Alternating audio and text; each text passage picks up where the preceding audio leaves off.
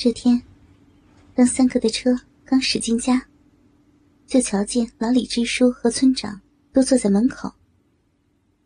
玉莲的脸色一直有些阴，三哥也不知说啥好。等车停稳了，他才小声的对侄女说道：“玉莲，大家伙可都在呢，给叔笑一个。”玉莲扭头，赌气似的勉强挤出了个笑脸。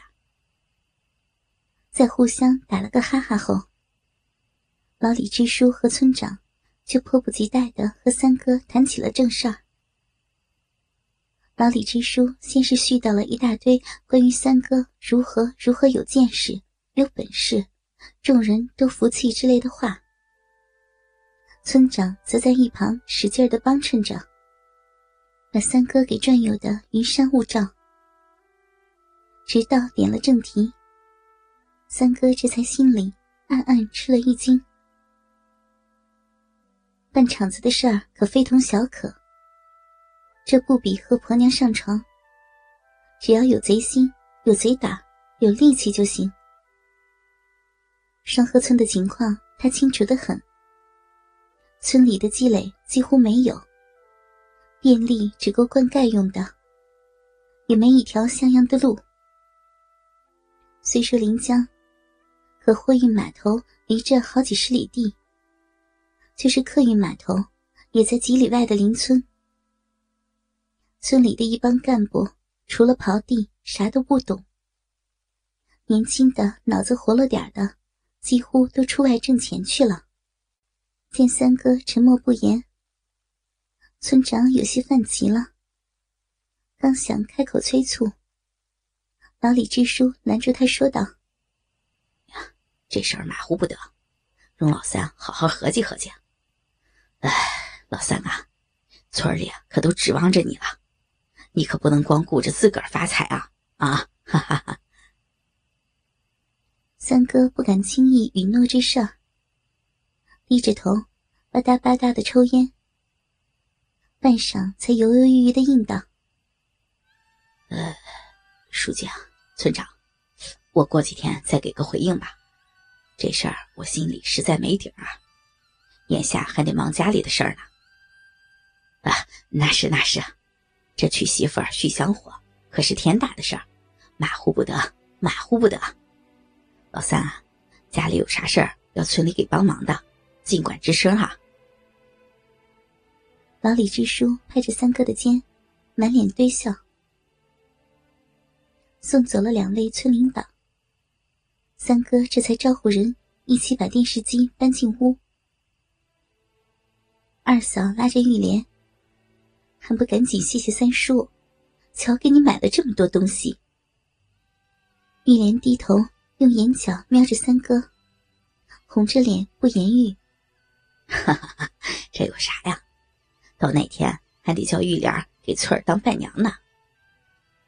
三哥笑着直摆手。忽然发现大傻不在屋里，便问了二嫂。二嫂小声对三哥说：“傻想媳妇了，正一个人搁房间发愣呢。”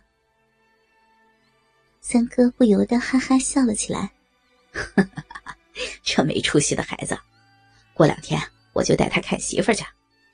反正大的物件都置办的差不离了，得去看看翠儿的陪嫁，他谭姨准备的咋样了。”听到“谭姨”两字，二嫂的脸上疏忽闪过一丝不悦。谭咏梅没想到那么快就要面对三哥了。三哥带着大傻来谭咏梅家时，他和老七爷俩准备包饺子。谭咏梅在擀饺子皮儿，翠儿正往韭菜肉馅里最后搅拌着香菜末子。老齐蹲灶堂烧水，一个学生模样的半大小伙子在捣着蒜泥儿。屋子里满是其乐融融的味道。三哥不知道里面的情形，一只脚才踏进屋就咧咧开了。哎呦，好香的韭菜馅啊！是为我爷俩准备的吗？一屋子的人都吓了一跳。三哥自己也有些愣了。他以前曾在厂子里瞅见过老七几次。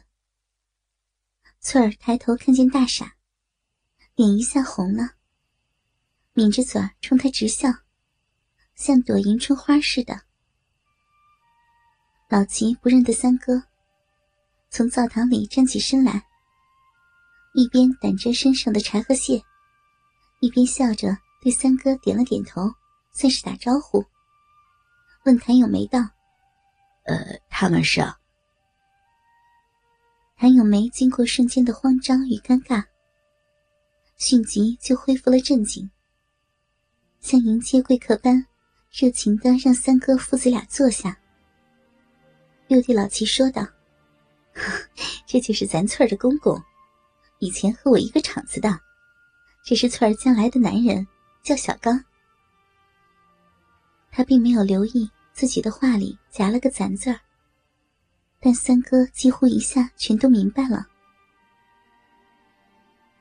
锅里的水汽开始袅袅飘散起来。谭咏梅忙不迭地说：“赶紧包饺子吧，水要开了。”翠儿麻溜的在秸秆匾上撒好面粉，招手叫大傻一起来包饺子。大傻乐呵呵的一屁股坐到翠儿身边，腿挨着腿。三哥索性当起了客人，翘起二郎腿，抽着烟，和谭咏梅、老齐两个唠嗑，眼神却不住的端详那个半大小伙子。谭咏梅说：“ 这是我儿子，叫齐思，今年十八了。”三哥觉得齐思这个名字很文雅，而那半大小伙也长得跟名字似的。